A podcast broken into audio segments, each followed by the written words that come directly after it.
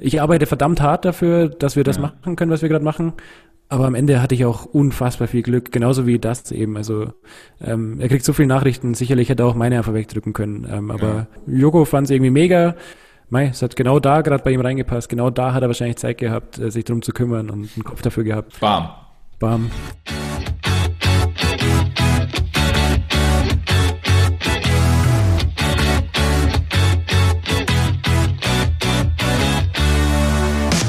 Hey, herzlich willkommen im Fahrtenbuch-Podcast, dem Podcast für deinen Weg. Jede Woche mit neuen, spannenden, inspirierenden Persönlichkeiten, die ich so ein Stück mitnehmen, heute sogar auf dem Fahrrad mitnehmen, äh, in ihren Werdegang. Und heute geht es in die wilde Startup-Welt der wilden, erfolgreichen Jungunternehmer. Und wenn du es schaffst, dass Joko Winterscheid in deine Firma investiert oder sogar ab dem Start eigentlich mit dabei ist, dann musst du irgendwas richtig gemacht haben. Und die Welt hat jetzt endlich ein bezahlbares, schlankes, sportliches E-Bike und hier ist der Gründer dazu. Herzlich willkommen, Andy Weinziel von Sushi Bikes. Ich fühle mich total geehrt. Das war eine sehr, sehr schöne Anmoderation. Darf ich Tobi sagen? Es freut ja, mich, dass ich hier bin. Dankeschön. Bitte. Toll, dass du da bist. Ähm, jeder Interviewgast kriegt in den ersten Sekunden gleich die Frage, äh, wo kommst du her? Wie war so deine Kindheit?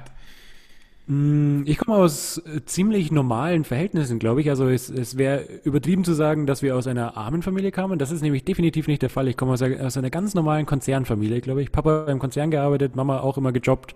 Ähm, dementsprechend weder reich noch arm. Ich glaube, das nennt man Mittelschicht. und, und wo lokalisiert? Ähm, wir sind in München Perlach aufgewachsen. Also ich bin in Neuperlach geboren und in Neuperlach zur Schule gegangen. Ähm, und in Altperlach haben wir immer gewohnt. Und ja, Hast du Träume gehabt als Kind? So Baggerfahrer, ähm, Krankenwagenfahrer, Busfahrer, Radfahrer? Ja, da, da kommen coole Antworten. Ich kenne natürlich deinen Podcast auch ein bisschen und höre da immer fleißig rein. Ähm, bei mir war es ziemlich klar, als ich die Frage gehört habe, ist mir sofort Pilot in, im Kopf geschossen. Ich habe auch alles dafür gegeben, dass ich mein Schülerpraktikum bei Lufthansa Technik machen durfte, damit ich einmal im Cockpit sitzen darf. Ähm, Pilot wurde ich dann nie. Wüsste ich auch nicht, ob ich es heute vertreten könnte, natürlich mit der Nachhaltigkeit, aber es war, ist bis heute ein faszinierender Beruf. Ähm, wie kamst du zu dem, was du jetzt heute machst? Und wie kam so die Verbindung? Also vielleicht einmal, hast du studiert eigentlich? Ich habe studiert, ja. Ich habe sogar, ich habe sogar einen Master gemacht. Unglaublich, oder? Das War das sinnvoll? oder würdest du es heute nochmal machen? Ich weiß es noch nicht, ehrlich gesagt. Also ich habe mich tatsächlich nie beworben auf einen Vollzeitjob. Dementsprechend weiß ich nicht, ob er mir was gebracht hätte. Ähm, momentan fühle ich mich natürlich so, hey, das, was ich hier mache, dafür hätte ich kein Studium gebraucht. Ähm, aber ich glaube, das nimmt man nur nicht so wahr. Ich glaube, ich habe da schon viele Dinge gelernt, die ich jetzt hier anwenden kann. Aber rein qualif qualifikationstechnisch wäre es ja wurscht gewesen. Ja, okay. Wie kamst du dann so ins Unternehmertum rein? Ich bin da irgendwie einfach reingerutscht. Also ich habe es schon immer probiert, ein bisschen. Mit 16 habe ich so ein kleines Online-Magazin gehabt und ähm, da habe ich, glaube ich, das erste Mal ein bisschen Luft geschnuppert, dass es ganz cool ist, Dinge selber zu machen, irgendwas selber zu erschaffen und dann vielleicht damit sogar so einen Mini-Umsatz zu generieren. Aber viel wichtiger fand ich es eigentlich, dass da Leute mitgerissen waren und das einfach cool fanden und Leute gelesen haben. Ähm, das fand ich total faszinierend und ich glaube, da hat es mich gecatcht. Dann habe ich einmal versucht gemacht? zu gründen. Ähm, das erste Online-Magazin war ich wollte für irgendwelche Magazine schreiben, die haben aber alles nicht veröffentlicht von mir, weil ich war natürlich super schlecht mit 16. Ähm, aber ich wollte trotzdem auf Konzerte kostenlos und ähm, da konnte man nur kostenlos hin, wenn du einen Presseausweis hattest und den kriegst du nur, wenn du Artikel online hast. Also musste ich ein eigenes Online-Magazin bauen, dass das irgendwie funktioniert. Das war so die logische Kette. Und es hat auch funktioniert. Also wir hatten dann alle einen Presseausweis und sind auf Konzerte und das war mega gut. Also die Zeit war super und haben quasi einfach immer berichtet, ja, hey, wir waren beim Konzert von White Lies oder von Jonassi, haben die dann auch noch interviewt teilweise. So, so verrückt war das. Konnte ich meine Idole interviewen auch noch. Ähm, und andere Jugendliche haben es gelesen. Also das war irgendwie Win-Win für alle. Ähm, und, und du warst der Gründer auch? Ja, ja, genau, genau. Gründer ist ein bisschen übertrieben. Ich meine, wir haben da nicht wirklich Umsatz gemacht, aber es waren immerhin 30 junge Leute, die irgendwie Lust drauf hatten und ähm, dafür geschrieben haben. Also äh, im Nachhinein total verrückt. Ich wüsste nicht, äh, wie man das mit Konzept aufbaut. So, also es ist einfach passiert. ist es mit den Fahrrädern genauso passiert? Ja, schon ziemlich. Also zwischendrin habe ich es nochmal versucht zu gründen. Ähm, so, so, eine Influencer-Marketing-Plattform hätte das werden sollen. Sind wir, glaube ich, nicht mit dem, ähm, äh, mit dem Druck rangegangen, den wir gebraucht hätten. Also so eine Gründung braucht halt einfach auch echt Zeit. Ähm, da muss man wirklich auch was machen dafür. Mhm. Ähm, deswegen war das dann irgendwie nicht so Und ich war auch einfach nicht so gefesselt davon. Also es, es war keine Leidenschaft dabei. Es war halt einfach rein äh, kapitalistischer Gedanke. Hey, Influencer-Marketing wird groß. Sicherlich braucht es dazwischen jemand, der das vermittelt. Lass Ach mal so, Kohle da machen wir eine Agentur. Ja. es war einfach irgendwie logisch, so hey, da wird eine Wirtschaft entstehen. Und die gibt's ja jetzt auch. Also die ist ja, Ja. ist ja vorhanden. So, da verdienen, glaube ich, sehr, sehr viele Menschen mit an dieser Influencer-Marketing-Geschichte. Und ist auch okay so. Ähm, aber jetzt bin ich halt wirklich mit Leidenschaft dabei, weil ich einfach dieses Bike haben wollte. Und äh, da bin ich dann wieder einfach reingerutscht. Ich wollte nicht mehr unbedingt gründen. Ähm, das ist jetzt einfach so passiert. Aber ich freue mich, dass ich das Fahrrad nicht kaufen muss, sondern dass ich jetzt eins äh, hier aus der Firma nehmen kann. Das ist auch schön. Hast du so eine Ingenieursader, äh, wo du sagst, okay, vom, du sitzt selber nachts noch dran und bastelst an den Fahrrädern rum? Also äh, wie Joko sagt immer, wenn es um Ingenieurthemen oder Innovation geht, dann habe ich die leuchtendsten Augen. Versus wenn ich über Finance rede, dann sind die nicht ganz so leuchtend. Und ich glaube, damit trifft das ganz gut. Also das ist, äh, da erwische ich mich selber bei. Ich lieb's alles, was mit äh, Mechanik zu tun hat, mit Ingenieurwesen. Ich habe selber nur Wirtschaftsingenieurwesen studiert, also ich bin leider nur so ein verkappter Ingenieur. Ähm, glaube Maschinenbauer würden jetzt den Kopf schütteln, aber ich habe halt einen Bachelor of Engineering. Sorry, Maschinenbauer. Wie, wie kamst du dann zum Fahrrad, wenn du jetzt schon sagst, ey, das ist das Coolste, was dir passieren kann, wenn du mit deinem eigenen Fahrrad in die Arbeit fährst, äh, musst du nur noch aus dem Büro eins mitnehmen. Warum Fahrrad und ähm, was ist so die Vorgeschichte? Bist du irgendwie eines Nachts um 4 Uhr aufgewacht und hattest so unter, unter dem Spotlight des Vollmondes das Sushi-Bike stehen oder ist das irgendwie anders passiert? Äh, Ja, ähm, also erstmal haben wir eine mega lange Fahrradhistorie in der, in der Familie. So, Uronkel hat schon einen Rahmen gebaut hier in Neuried in München. Äh, Papa hat eine Radwerkstatt gehabt, neben seinem Job bei, bei einem großen Automobilkonzern. Wir haben viele Radtouren gemacht und dann zufällig äh, fand ich auch noch E-Bikes irgendwie blöd, wie sie waren. Ähm, nachdem ich eins vom Papa Waren so fett, gell? Ja, fett, äh, nicht schön und also das trifft nicht auf alle zu. Es gibt mega schöne E-Bikes, aber dann sind sie halt super teuer. Und genau in dem Konflikt war ich. Ich wollte mir dann eins kaufen, aber das hätte dreieinhalbtausend Euro gekostet. Ähm, Wäre aber genau mein Design gewesen. So, das fand ich super, super schick. Ähm, ging aber halt einfach nicht. Und dann habe ich gesagt, das ähm, nur in günstig. Wie kriegen wir das hin? Und da ist Sushi entstanden, nachdem ich gemerkt habe, das gibt's einfach nicht. Gibt's nicht. Äh, nichts, was ich mir kaufen kann. Also ich wollte es einfach nur kaufen. Geil. Und wie hast du es dann hingekriegt? Also geht das ganze Ding schon auf? Ähm, ich denke schon, ja. Also ich bin dann losgegangen und habe erstmal alle Hersteller gefragt, warum seid ihr so teuer? Ähm, wollte das einfach nur verstehen. Habe dann auch mit äh, Motorenherstellern geredet, mit äh, Akkuherstellern, habe immer wieder gefragt, was ist am E-Bike so teuer?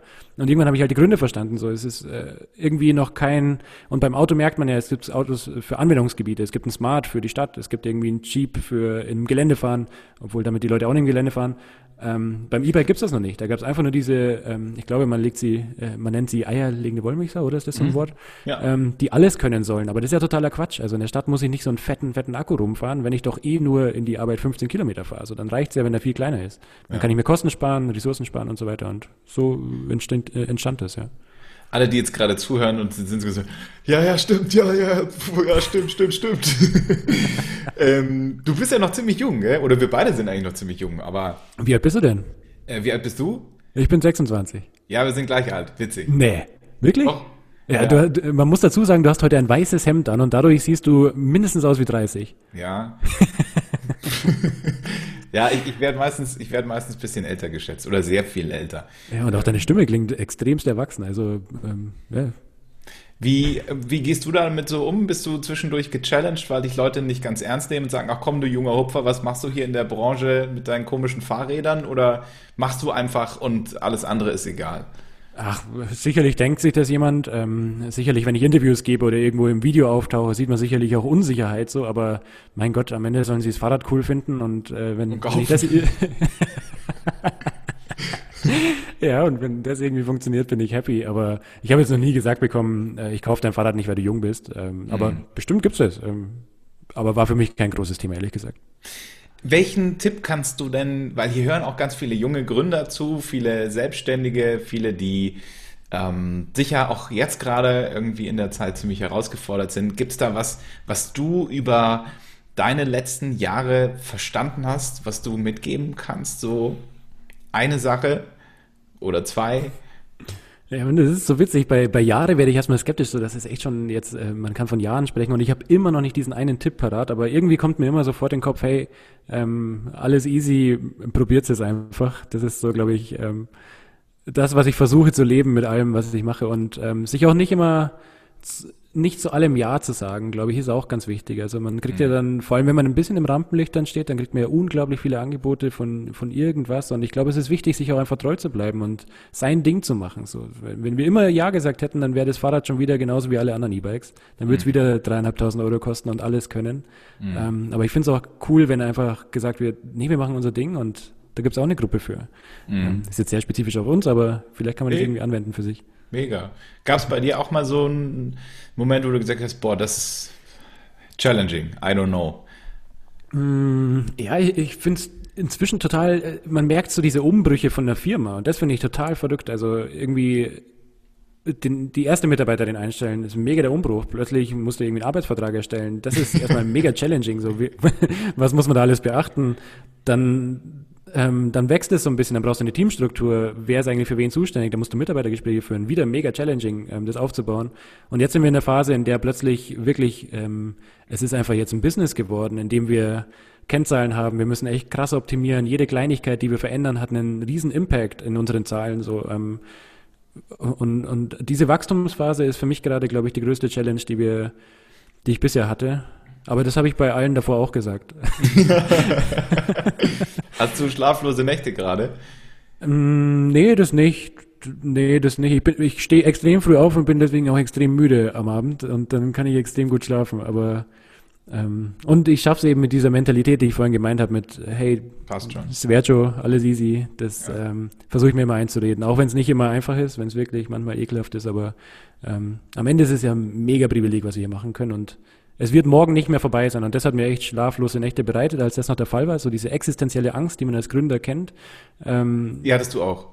Ja, definitiv. Also äh, bis vor einem halben Jahr, glaube ich, noch, äh, habe mhm. ich gedacht, hey, morgen, wenn da einer kommt und sagt, XY, alle Fahrräder zurückrufen, dann ist vorbei. Ähm, jetzt bin ich, glaube ich, selbstbewusst genug oder wir haben bewiesen, dass das wahrscheinlich nicht mehr der Fall sein wird. Also es ist nichts Krasses passiert. So, es, die können draußen bleiben, die Räder. Und sonst gibt es nicht so viele Risiken, dass jemand morgen den Laden zumacht. Und ja. das lässt mich ein bisschen ruhiger schlafen. Okay.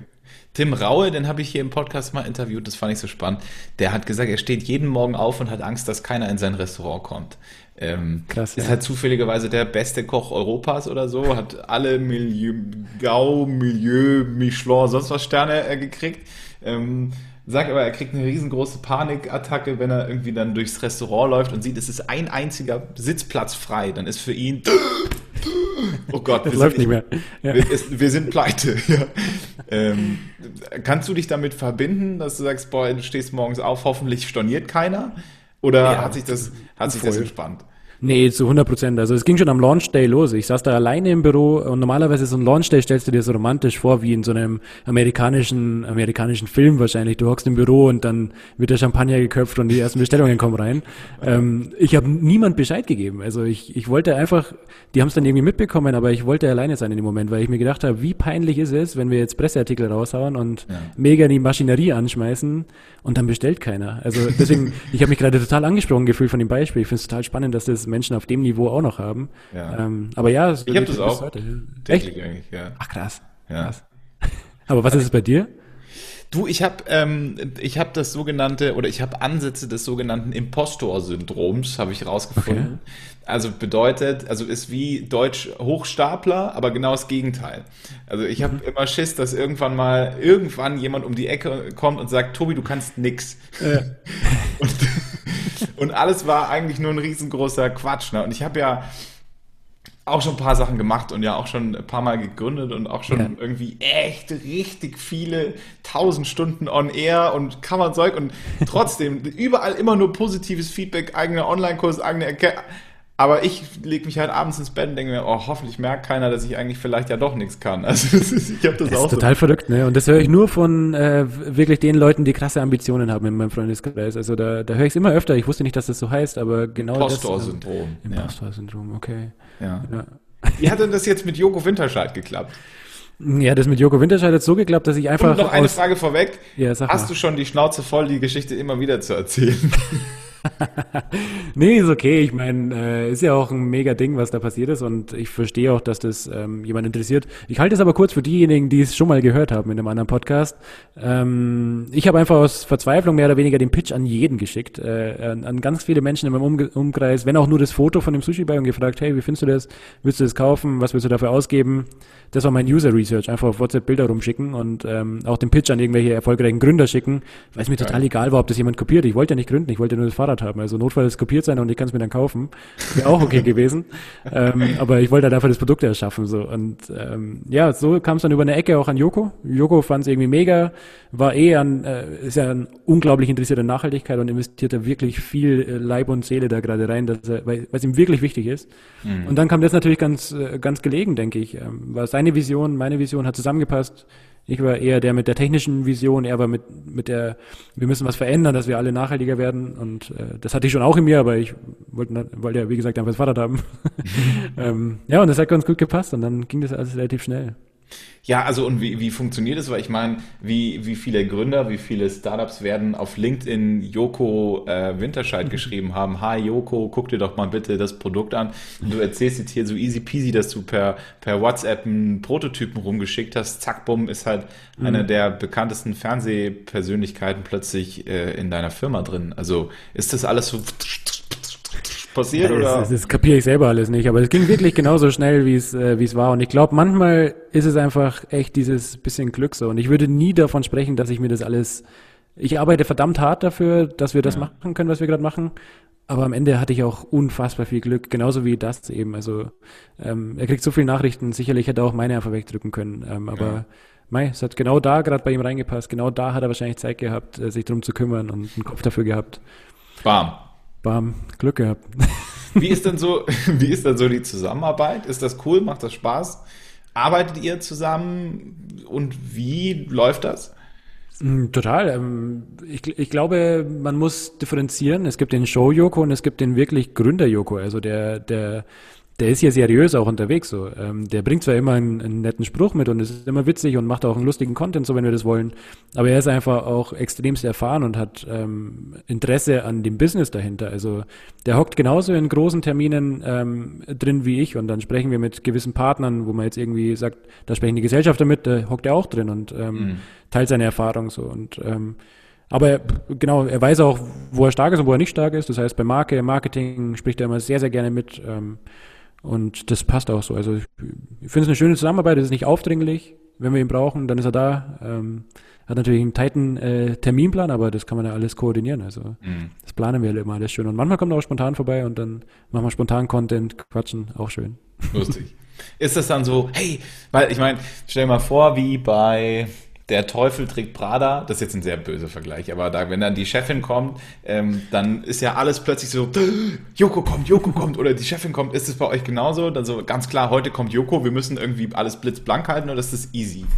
Ja, meistens passiert es eben nicht so weit angekündigt. Also wenn wir es planen, dann ist es natürlich so ein Setup, dann ist es meistens auch nicht im Büro, wenn wir jetzt ein Fotoshooting planen oder so, dann gibt es diese Momente nicht. Ähm, und wenn er dann ins Büro kommt, dann ist es meistens sehr kurzfristig geplant. Also ähm, das kündige ich auch nicht groß an, weil er ist ja einer von der Family. So. Wir, ja. wir, sind eine Family und Joko ist da, ähm, will nicht sagen gleichwertig, aber ich glaube, so will er ja auch gesehen werden. Also wir ja. sind ein Team und Klar ist da, glaube ich, schon dem einen oder anderen Praktikanten hier bei Sushi Bag schon mal das Herz in die Hose gerutscht, als er da in der, in der Tür stand. Ähm, so so ging es mir ja auch im ersten Moment, muss man auch ganz offen sagen. So ja. ähm, bei aller Professionalität, so im ersten Moment war ich als Jugendlicher krasser Joko und Glas Verfolger. Also ich habe alles angeschaut und äh, plötzlich steht der steht der vor dir und ähm, so geht's halt jedem immer noch. Ähm, ich glaube, wir haben inzwischen ein gesunderes Verhältnis und äh, Versucht er es auch irgendwie zu, zu normalisieren, sagen, hey, alles easy, wir sind hier auf einer. ja, das Gefühl gibt er dir sofort, definitiv. Also ich glaube, wenn du ihn treffen würdest, würdest du sofort merken, hey, ihr sprecht auf einer, auf einer Augenhöhe so. Und ähm, deswegen habe ich mich da auch so wohl gefühlt. Also ich habe dann in dem Zusammenhang auch noch mit anderen gesprochen ähm, und äh, am Ende war es auch ein Bauchgefühl-Sache. Also Joko und ich sind, glaube ich, beide sehr bauchgefühllastig und äh, mhm. äh, ja. Da haben wir uns einander hingezogen gefühlt. Wie ist das so für dich als als junge Führungskraft ja auch, also mal um ins Thema Leadership reinzuschwenken. Mhm. Ähm, was hast du da bisher mitgenommen? Ja, es ist eine crazy Herausforderung. Ich habe es, ähm, ich, ich glaube, ich habe mich auf nichts mehr gefreut beim Gründen als auf Leadership. Ähm, wirklich äh, Menschen zu freuen, so äh, Menschen zu führen. Enttäuschung. ja, und ich hatte auch in meinem Konzernleben so, das habe ich ja äh, schon ausgemalt. Nach dem Studium gehe ich dann in den Konzern und dann möchte ich irgendwie bis 30 auf jeden Fall so ein, zwei Mitarbeiter führen, damit ich mich angekommen, äh, damit ich mich fühle, als wäre ich angekommen. Mhm. Ähm, und, und jetzt habe ich das plötzlich alles und ich merke, das ist gar nicht so einfach. Ich dachte, hey, ich bin dafür der coole Chef und mach dies, mach das, aber am Ende gibt es auch Konflikte, die musst du dauernd lösen und so. Und das macht aber unheimlich Spaß. Ähm, ich merke nur, wie Erfahrung, glaube ich, Sinn macht. Also mhm. ich wüsste gern, ich hätte gern von einem Jahr gewusst, was ich jetzt wüsste und ich glaube, ich wüsste jetzt gern, was ich in zwei, drei Jahren weiß. Mhm. Ähm, gibt sicherlich Methoden für, Coachings, mit Menschen wie dir sprechen. Ähm, dann kann man da, glaube ich, so ein paar Steps überspringen. Andererseits ist es auch schön, das selber zu lernen, aber ja, manchmal wäre es effizienter, wenn ich schon ein paar Dinge mehr wüsste und ein paar Situationen schon erlebt hätte und ja. Bist du denn jetzt der Easy-Chef oder versuchst du mit so einer gewissen Autorität in die Nummer reinzugehen? Mm, ja, ich glaube, es ist ein gesunder Mix zwischendrin. Also es bringt ja nichts, die ganze Zeit nur zu sagen, hey, ist alles super und wir sind alle ähm, immer positiv und happy. Das ist zwar die Grundstimmung hier, aber natürlich gibt es Momente, in denen einfach alles daneben lief und dann ähm, bringt es aber auch wiederum nichts und da bin ich einfach in einem persönlichen Konflikt, so dann haue ich nicht nochmal drauf. Ich meine, wir sind hier alle smart genug und wir wissen alle, wenn wir was falsch gemacht haben, ähm, dann braucht es nicht diesen autoritären bösen Chef, der dann nochmal sagt, oh, das war jetzt aber wirklich falsch, was du da gemacht hast, sondern äh, die meisten fühlen sich hier wahnsinnig gut selbst und ähm, das, das wächst ganz harmonisch. Ja, aber am Ende braucht es halt tatsächlich im Team einen, der mal sagt, ähm, ey, die Werkstatt ist nicht sauber, ihr könnt die nicht da, und du siehst ja gerade im Video, das sehen leider die Zuhörer nicht, aber ich sitze gerade in der Werkstatt und hier, da bin ich ja krass empfindlich. Wenn die Werkstatt nicht sauber ist, werde ich sauer. Und mhm. du brauchst halt am Ende einen, der sagt, Werkstatt muss immer clean sein und der, der zuletzt drin war, der muss die clean hinterlassen. Und das mhm. sind dann so die Chefaufgaben irgendwie wahrscheinlich. Aber klingt ja irgendwie noch ziemlich cool. Also junge Gründer, die jetzt gerade zuhören, sagen, wow, das klingt, ich sehe die Werkstatt jetzt gerade nicht, aber ich stelle mir gerade so vor, wie dann der Gründer immer noch sagt, die Werkstatt muss clean sein. Wow, voll cool. ja, muss man sich selber ein Bild von machen, ob das so ja. cool ist, aber ja. was ist so deine, was ist so deine Vision für ähm, 2050 in Verbindung mit Sushi Bikes? Oder muss nicht 2050 sein, kann auch erstmal 2025 sein. Ja, ist gut, dass du 2025 sagst, weil das ist tatsächlich der Visionsplan so, den habe ich jetzt endlich mal aufgestellt. Dafür habe ich mir den kompletten April Zeit genommen, weil wir waren so krass im Operativen und ähm, haben unfassbar viel erreicht, aber irgendwie hat uns der Blick nach vorne gefehlt. So, wir mhm. wussten gar nicht, klar bauen wir an Ideen und so und entwickeln Sachen, aber es war kein konkreter Plan. Und jetzt äh, haben wir das mal schön ausformuliert und haben eine Vision festgelegt. Ich glaube, im Großen und Ganzen ist es einfach, ähm, ich glaube, wir stehen vor dem krassesten Umbruch, den die städtische und auch umländische Mobilität je erlebt hat. So, mhm. seit, seit den Verbrennerfahrzeugen, glaube ich. Also seit mhm. die Städte auf Autos ausgelegt wurden, gab es keinen krassen Umbruch mehr. Aber das wird jetzt passieren. Wir sehen Tempo 30-Zonen in komplett Spanien. Ähm, das wird was verändern, weil dann fährst du nicht mehr mit dem Auto in die Stadt, wenn du mit Tempo 30 rumgurkst. Ähm, wenn die Autospuren weggenommen werden und du stehst noch mehr im Stau, fährst du auch nicht mehr mit dem Auto in die Stadt. Also es passiert gerade auf eine sehr natürliche Art und Weise die Vertreibung des Autos raus aus der Stadt. Mhm. Und dann haben wir wahrscheinlich nur noch Lieferverkehr in der Stadt. Und ähm, ich glaube, bis 2025 sehen wir komplett veränderte Städte. Ähm, zumindest den Prozess dorthin. Und in München hat schon begonnen. Ähm, zweispurige Straßen werden einspurig, eine komplette Spur wird für Fahrräder. Ähm, wir stehen mit dem Fahrrad im Stau, das gab es auch noch nie. Ähm, auch das ist jetzt in der Pandemie neu entstanden so. Also das, das wird der Wahnsinn und da möchten wir Teil davon sein. Wir möchten uns jetzt überlegen, und das ist eben in der Vision verankert, welche Lösungen braucht es dann, wenn Autos nicht mehr in der Stadt sind, wenn sie entweder verboten sind oder einfach nicht mehr die beste Lösung sind. Was braucht es dann? Und ähm, es ist super cool, dass wir jetzt das Setting dafür haben, da einfach dran tüfteln zu dürfen, äh, versus eine neue Firma auf einer Idee zu entwickeln, die wir jetzt erst äh, haben. So. Mhm. Genau. Gibt es dann auch so Ideen mit Lastenrädern oder einem Sushi Transporter oder einem Sushi wie auch immer? Ja, ich glaube, erstmal haben wir alle Ideen. Ja. Ähm, wir schauen uns natürlich an, was gibt es alles ähm, und was muss vor allem irgendwie ein Fahrzeug erfüllen, dass du sagst, das ersetzt mein Auto. Weil können wir das bei einem Fahrrad sagen, bei einem E-Bike immer noch nicht. Ähm, können wir es bei einem Lastenrad sagen? Bedingt. Ja. Was brauchen wir noch alles? Damit wir wirklich sagen können, ich fahre jetzt lieber mit dem Ding als mit dem Auto, wenn ich komplett faul bin und wenn es draußen regnet. Und ähm, da gibt es ganz viele Lösungen auf dem Weg dorthin. Ich glaube, die offensichtlichste ist noch nicht die Lösung, sondern es ist ein begleitender Prozess. Und mhm. wir Menschen sind ja auch Gewohnheitstiere. Wir haben uns jetzt 100 Jahre lang ans Auto gewöhnt. Wir können uns nicht bis morgen an was Neues gewöhnen, sondern Stück für Stück müssen wir da hinkommen. Und Lastenräder sind da sicherlich auch ein spannender Teil davon, ja. Mhm. Ähm, wie kamst du eigentlich zu Sushi Bike? Als Name? Ja, wir haben tatsächlich, ich habe mit einem anderen Namen angefangen und auch Joko mit einem anderen Namen kennengelernt, aber dann haben wir selber gemerkt, es ist rechtlich nicht so ganz einfach, den anzumelden. Wie ist der? Der war Dreis. Ähm, weil ich habe mir Tesla angeschaut und habe mir gedacht, geil, da hat jemand aus der Physik genommen, irgendwie Nikolai Tesla. Ähm, mega spannend, da so eine historische Person mit reinzubringen. Deswegen wollte ich Karl Dreis drin haben ähm, im Namen, der Dreis. das erste Laufrad erfunden hat. Ja. Ähm, das heißt, der war so smart, der Kerl, und hat sich gedacht, hey, ich will nicht mehr gehen. Ich baue mir ein Ding mit zwei Rädern und hock mich einfach oben drauf und dann kann ich so ohne Pedale einfach das Ding anschieben. Und er war schneller als alle anderen, vor allem bergab. Also er musste nicht mehr gehen und das fand ich so geil. Ähm, und darauf ist eben das Fahrrad entstanden. Dann kam irgendjemand und hat gemeint, ja gut, da musst du eigentlich auch äh, irgendwie treten können, da musst du nicht mehr deine Füße verwenden. Und so ist er dann, äh, so begann die Evolution des Fahrrads. Und deswegen wollte ich es damals Dreis nennen, aber das ist irgendwie alles so unhandlich. Und nachdem der Erste gesagt hat, Drei, ähm, haben wir es dann umbenannt. aber warum dann Sushi? Weil es mit Jokolade zusammenhängt und weil eh alles gerade zu essen ist oder warum?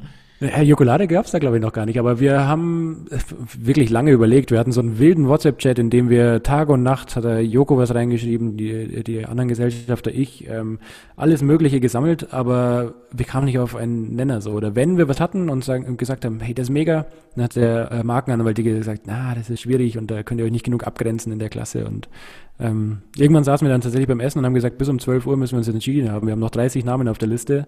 Wir werden uns heute Abend einig.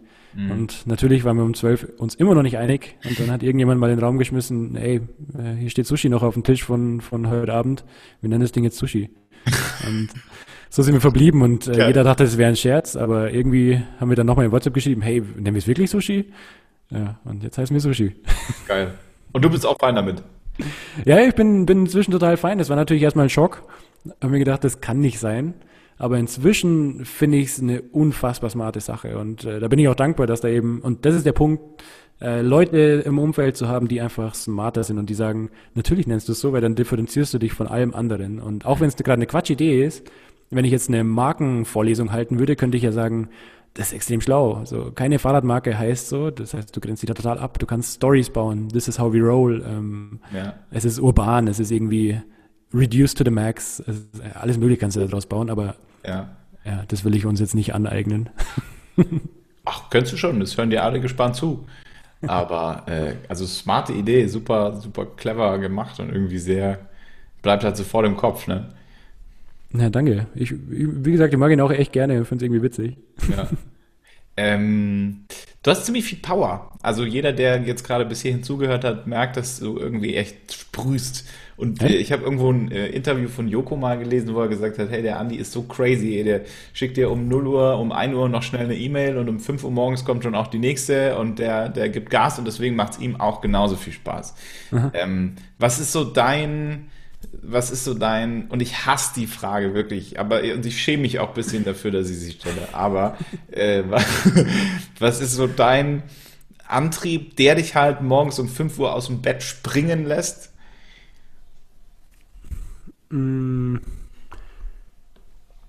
Vor, vor allem jetzt in der Phase, wenn so krasse Challenges anstehen, muss man sich natürlich oft so die Frage stellen, warum machst du das Ganze? Und ich glaube, ich komme immer wieder auf den Punkt, dass ich mir denke, wie geil ist es, dass wir einfach gerade machen können, was wir machen. Und ähm, da ist gar nicht so ein, ja, diese Vision, die ich gerade geschildert habe, ich will da Teil davon sein. Ich will, ähm, dass Sushi da eine signifikante Rolle spielt und dafür alles geben so. Ähm, aber allein dieses Gefühl, einen Teamcall zu haben und da sitzen 20 Leute inzwischen, die alle einfach für Sushi arbeiten, die alle begeistert sind davon, die alle Überstunden machen, nicht weil wir es verlangen, sondern weil sie einfach Bock haben, das zu machen. So und ähm, das lässt mich, glaube ich, so früh aufstehen, weil ich mir dann denke, wow, hey, um den Speed mit, mitzuhalten, muss ich mal noch eine Stunde früher aufstehen, dass ich euch überhaupt gerecht werde. Ähm, so ungefähr fühlt sich das an. Ist auch nicht gut, weil dann stacheln wir uns so ein bisschen auf. Ähm, ich schreibe noch früher E-Mails und noch später E-Mails und ähm, das ist ja auch so ein bisschen Vorbildfunktion, deswegen versuchen wir da gerade alle gesünder zu werden und ich schreibe nicht mehr diese Mitternachts-E-Mails, ähm, sondern schedule die dann einfach auf 8 Uhr morgens. Ja, genau, du kannst sie in der Mitternacht schreiben, aber kannst sie um 8 Uhr verschicken. Ja, genau, weil ich glaube, das Signaling ist nicht so cool, dass man auf Dauer, ähm, kennst du ja wahrscheinlich, ich weiß nicht, ob du es kennst, warst du angestellt? Ja. ja. Äh, für zwei Jahre. Ah, okay. Im Radiosender. Ja, und dann hast du ja so einen passiven Druck, oder? Wenn du die Inbox irgendwie aufhast, ähm, dann, dann äh, denkst du dir, oh, müsste ich jetzt bearbeiten und jeder hat dann doch seine Inbox auf dem privaten Handy, was ja auch cool ist, weil man lebt ja dafür so. Ähm, und das will ich irgendwie vermeiden inzwischen. So ein Teil der Professionalisierung. Bitte? Wie war deine Anstellung? Ich war nie angestellt. Ich bin aus dem Master direkt in, in die Gründung rein, deswegen. Ähm, ja, ich habe mich da immer so ein bisschen, bisschen gelangweilt, also weil ich weißt du, bei mir sind halt gar nicht so viele E-Mails reingekommen in Anstellung. also ich dachte mir irgendwie immer so, ey, vor allem in den zwei Jahren und dann war ich, ah, ich war sogar nochmal angestellt in, in einem anderen Sender. Okay. Ich habe immer irgendwie dann parallel was gegründet, weil mir in der Anstellung halt langweilig geworden ist. Dann wurde es halt irgendwie eine, eine Filmproduktionsfirma noch nebenbei oder eine Werbeagentur ja, nebenbei, crazy. weil halt in der Anstellung, dann saß ich da dran habe meine fünf Stunden Sendung pro Tag gemacht, aber dann musste ich halt dann noch drei Stunden rumsitzen irgendwie. Und ähm, rumsitzen ist für mich sowieso der absolute Mega-Horror. Und ähm, dann kamen dann halt auch gar keine E-Mails. Also ich hätte mir gewünscht, dass ich den ganzen Tag E-Mails beantworten kann und dass möglichst jeder im Großraumbüro sieht auf meinem PC, wie viele E-Mails da reinrattern. Ist aber halt nicht passiert. Es kam halt eine E-Mail pro Tag und dann wusste ich auch nicht, was ich sonst noch machen soll. Ja. Also Anstellung ja, da, da, muss man Typ für sein für wenig Arbeit. Ja, genau. genau. Also es gab auch mittlerweile Phase, das kennst du, äh, oder vielleicht umgedreht als Frage, hast du dir zwischendurch als Gründer und ähm, Entrepreneur auch mal gewünscht, angestellt zu sein, in den Momenten, wo du gedacht hast, es geht nicht mehr weiter? Wie einfach ist es, angestellt zu sein? Ja, nee, der, der Gedanke dauert echt immer nur zwei Sekunden. ähm, denke ich mir mal ganz kurz, ja, wäre mega, ah, halt, nee, boah, da müsste jetzt irgendjemand Bescheid sagen, dass ich gerade so, weiß ich nicht, dass ich mich jetzt doch kurz noch an die ISA setze ähm, und da ein Telefonat führe. Ich hätte keine Lust, mich da zu rechtfertigen. Also ich glaube, wenn angestellt, dann, und vielleicht ist deine Antwort ähnlich, deswegen grinst du, glaube ich, so. ähm, ja, ich glaube, ganz viele Aspekte, die, die würden es echt schwer machen gerade, ja. ja. Oder wie geht's dir? Ja, du, ganz genauso. Also immer wieder ähm, und dann zwischendurch nochmal versucht, beziehungsweise weil ich meine Ausbildung nachholen musste, war mhm. ich nochmal in Anstellung. Das heißt, ich habe äh, hab echt einen coolen Status eigentlich gehabt, einen coolen Bekanntheitsgrad und habe dann aber eine Journalismusausbildung noch nachgeholt und das war halt schon echt ah, ja. eigentlich Horror und ähm, ich habe mir dann meinen eigenen, also meine eigenen acht Stunden Tagesding habe ich mir als Eintrag in meinen Kalender reingeschrieben, damit ich mir selber das Gefühl gibt, dass ich der Herr über mein eigenes Leben bin und dass ich mein Unternehmen Tobias Schmidt schon noch selber führe. Ne? Und ähm, habe mir dann drumherum halt irgendwie alles so hingemanagt, dass ich das Gefühl hatte, ich bin selbstständig. Mhm. Aber innerhalb der Anstellung, klar, das war, das war natürlich schon echt super limitiert und ähm, dieselben mhm. Gedanken. Ich habe immer mal wieder auch Situationen gehabt, wo ich mir gedacht habe, ey, fuck, ich arbeite so, so, so viel. Mhm. Und vor allem in den Momenten, wo ich dann halt überhaupt keinen Plan mehr hatte. Und die gab es bei mir ganz genauso, wo ich mir gedacht habe, ich habe keine Ahnung, wie ich jetzt weitermachen soll. Mhm. Äh, wie, in welche Richtung, was wird. Bei mir hängt das ja auch alles immer mit meiner Person zusammen. Also ich meine, bei dir ja auch, aber ich bin ja nur ich. Als, ja, voll, voll. Ja. So, und diese Gedanken sind dann aber auch ganz schnell wieder auch beendet gewesen. Und gesagt, ja, nein. ja, nein. und, und was bringt dich, äh, was bringt dich morgens aus dem Bett? Also äh, sag mal noch ganz kurz bei dir. Wir machen jetzt einfach ganz kurz umgedrehtes Interview. Das ist wow. der, das ist mein Podcast jetzt und ich. Nein, nur die eine Frage, aber was treibt dich so an? Also ich habe halt einfach mega viel Bock auf die Sachen, die ich mache. Das klingt vielleicht immer manchmal, ähm, immer manchmal, aber es klingt genauso wie es ist. Ich habe einfach riesen, riesengroßen Spaß dran, Menschen was mitzugeben. Ob das jetzt im, äh, in so einem Gespräch hier ist. Für mich ist dieser Podcast auch immer so cool, weil ich, ich, vielleicht hätten wir dasselbe Gespräch jetzt auch so geführt, wenn wir uns in München getroffen hätten, aber es ist halt irgendwie für mich so, du drückst auf den Knopf und mhm nimmst halt zufällig auf, aber wir unterhalten uns ja so oder so und andere Menschen nehmen auch noch was mit. Macht mega Spaß, Menschen irgendwie so eine gewisse Leichtigkeit mitzugeben. Du drückst auf den Knopf im Radio und es kommt, kommt millionenfach wieder raus. Wie geil, ne? Und ähm, auch so alles, was ich habe Bock, Sachen zu bauen. Ich habe Bock, meinen Ideenwasserfall im Kopf einfach fließen zu lassen, weil da kommt die ganze Zeit irgendwas raus. und ähm, auch so in den ganzen schlaflosen Nächten gibt es halt doch wieder so die Momente, wo ich irgendwie dann morgens aufstehe, auch todmüde, weil ich ja auch irgendwie nichts verpassen will. Ja. Also ich will ja irgendwie da weitermachen. Ja, und auch Leute, coole Menschen, alles. Ja, es ist halt einfach auch zu geil, wach zu sein. Ja, total. Aber ist es manchmal für dich anstrengend, dass äh, dieser Wasserfall nicht aufhört? Ja. ja. Spannend. Wie ist bei dir? Ja, ja, doch. Also ich glaube, es ist auch das Umfeld, oder? Die, bei mir ist zumindest so, dass dann viele auch sagen, hey, jetzt hat er wieder eine Idee, chill doch mal, ähm, mach ja. doch mal das eine und ähm, ja, jetzt basteln wir nebenbei an so einem kleinen App-Projekt so und ähm, weil ich einfach diese Idee hatte und ich kann dann auch nicht Nein sagen und ja. das fühlt sich gerade so an, als wäre es bei dir ähnlich, dass du auch wieder, oh, hier ist eine Idee, Mist, müssen wir wieder was machen. Aber es ist auch ein ja. mega Gefühl und ich glaube, dass sich die Frage sehr, sehr wenig Menschen stellen, ehrlich gesagt, oder nicht, äh, nicht alle zumindest. Ähm, und soweit sollte man reflektieren, finde ich, zu überlegen, was macht mir unfassbar viel Spaß ähm, und wofür würde ich mega gern aufstehen. Ich glaube, wir wären als Gesellschaft so viel happier, wenn sich jeder diese Frage stellen würde und jeder massiv aus, ähm, ausradieren würde, was ihm keinen Spaß macht. Ja, ja, ja. Und es geht ja auch, ich meine, du bist äh, super inspirierend und ein bester Beweis dafür, du kannst ja auch mit den Sachen, die dir Spaß machen, Geld verdienen. Weil das ist ja auch in ganz vielen Köpfen nicht verankert. Die sagen, naja, ich muss in die Arbeit, acht Stunden Kacke, mhm. aber danach wird's halt dann gut. Ja. Danach kann ich dann noch irgendwie das machen, was mir Spaß macht. Stimmt ja nicht. Du kannst ja mit dem, was dir Spaß macht, auch Geld verdienen. ja, voll. Ja, voll. Aber äh, wichtiger Punkt, also im Startup verdienst du ja nicht sofort ähm, Geld, so du musst krasse Einschnitte hinnehmen und ich denke mit einem, also äh, klingt jetzt super überheblich, aber es ist am Ende faktisch, so mit dem Master verdienst du einfach ähm, ganz okay am Arbeitsmarkt, vor allem wenn du irgendwie Großkonzernreferenz hast und da vielleicht reinkommst, dann bist du automatisch in so einer Liga, wo du gleich ein mega solides Gehalt bekommst. Ähm, wenn du aber gründest, dann musst du erstmal diese Durststrecke durch, äh, durchleiden, so, aber, mhm. aber why not? Also ich meine, man ist super jung, man hat äh, meistens wahrscheinlich in unserem Alter noch keine Family zu ernähren das ist die Zeit, um Dinge auszuprobieren. Und deswegen bin ich mega dankbar, dass es jetzt passiert ist und nicht, wenn ich vor der Entscheidung stehen würde, entweder mache ich jetzt Startup und reduziere alles und riskiere so ein bisschen auch dieses Happy Family Life, weil dann ist nicht mehr 80.000 Jahresgehalt, 90.000 Jahresgehalt, was weiß ich, wo man dann ist nach äh, drei Jahren Berufserfahrung im Konzern. Ähm, deswegen fällt es mir jetzt super leicht, aber ich glaube, dass da auch viele einfach sagen, nee, den Mut habe ich nicht. Aber unter 30 ist das, äh, wenn man noch keine Family ähm, um sich herum hat, eigentlich kein Argument. Wie machst du es so mit dem, mit dem Zurückstecken? Wohnst du bei deinen Eltern im Dachzimmer und äh, oder schläfst auf der Matratze bei einem Freund oder wie kann man sich das vorstellen? Nein, ganz so schlimm ist es auch nicht. Also ähm, wir haben irgendwann uns zusammengesetzt und gesagt, was brauchst du in München zum Leben? Ähm, die meisten teilen sich irgendwie eine Wohnung, so auch ich. Ähm, dementsprechend hast du nicht die komplette Münchner Wohnungskosten an der Backe. Ähm, wenn das durch zwei geteilt ist, ist es schon mal einfacher.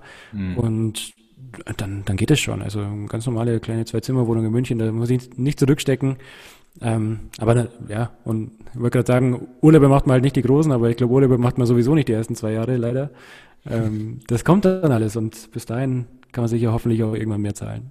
Ich finde, du siehst aber so gar nicht fertig aus. Also du siehst irgendwie echt so voll in, in the mood und mega fresh und Nee, gestern um 17 Uhr Feierabend gemacht und äh, habe mich einfach in die Sonne gesetzt. Kannst du dir das vorstellen? Und mittags saßen wir jetzt auf der Dachterrasse hier. Wir haben so ein heimliches Dach im Lehel. Das äh, darf sich hier, ho äh, hoffentlich hört keiner zu, das darf man nämlich nicht hören. Wir haben so ja schon Dach. einige hier zu.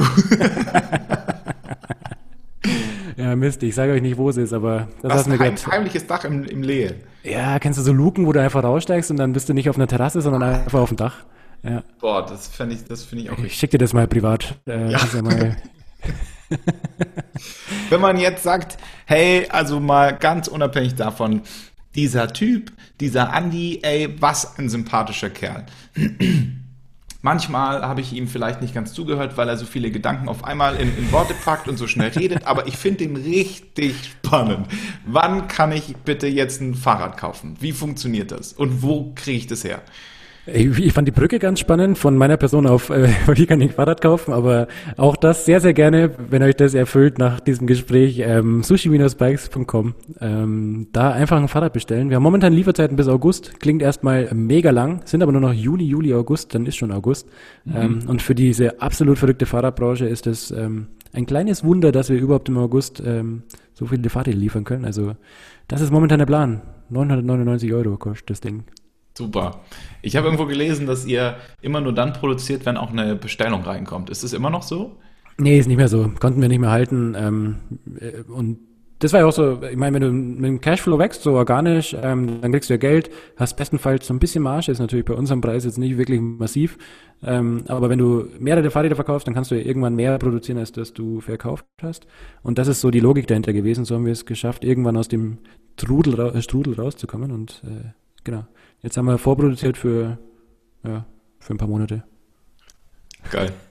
Cool. Also wir packen alles in die Shownotes, lass die Welt ein bisschen besser machen, nachhaltiger machen und ähm, um noch die Vision zu verkomplementieren oder noch ein paar Bilder auch in den Kopf unserer Zuhörer mit reinzugeben. Jetzt stell dir mal vor, du fährst mit so einem richtig geilen Fahrrad und jetzt, also wirklich, und das ist jetzt auch kein irgendwie, ich mache jetzt hier absichtlich Werbung für meinen Interviewpartner oder so, sondern einfach nur mal so vorstellen, dass das alles cleaner wird und dass das alles irgendwie leichter wird. Und ich habe ähm, vor ein paar Wochen in einem Artikel gelesen, dass wir jetzt sowieso grundsätzlich in das Luftzeitalter wechseln.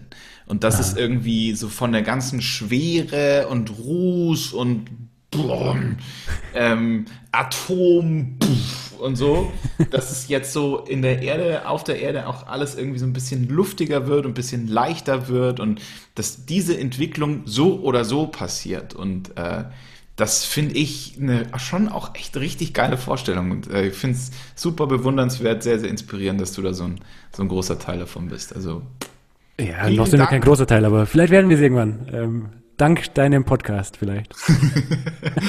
ja, ich hätte dir auch gerne noch ein paar Fragen gestellt. Zeit, ey. Äh, ganz lieben Dank dir. War mega inspirierend. Vielen Dank für die schönen Fragen und äh, vielleicht habe ich irgendwann einen Podcast, dann lade ich dich ein, denn da glaube ich gibt es auch noch viel zu hören. Oh. Falls dir, äh, lieber Zuhörer, der Podcast gefallen hat, dann freuen sich hier gerade zwei Personen ganz arg. Und ich würde mich freuen, wenn du ihn dann auch nach oben rankst mit fünf Sternen. Nicht weil, ähm, aber es ist doch wichtig, dann können wir nämlich immer mehr Menschen inspirieren. Mit möglichst vielen Sternebewertungen erreicht es auch möglichst viele Menschen. Und bestimmt auch folgen, oder? Auf Spotify auch einfach mal folgen. Das machen nämlich auch nicht alle. Hab ich es gibt Menschen, die hören jede Woche den Podcast, folgen aber nicht. Ja. Habe ich, hab ich mir sagen lassen. Gibt's. Ja. Ja. Könnte man jetzt ändern, theoretisch. Also, danke. Tschüss. Danke. Ciao, ciao.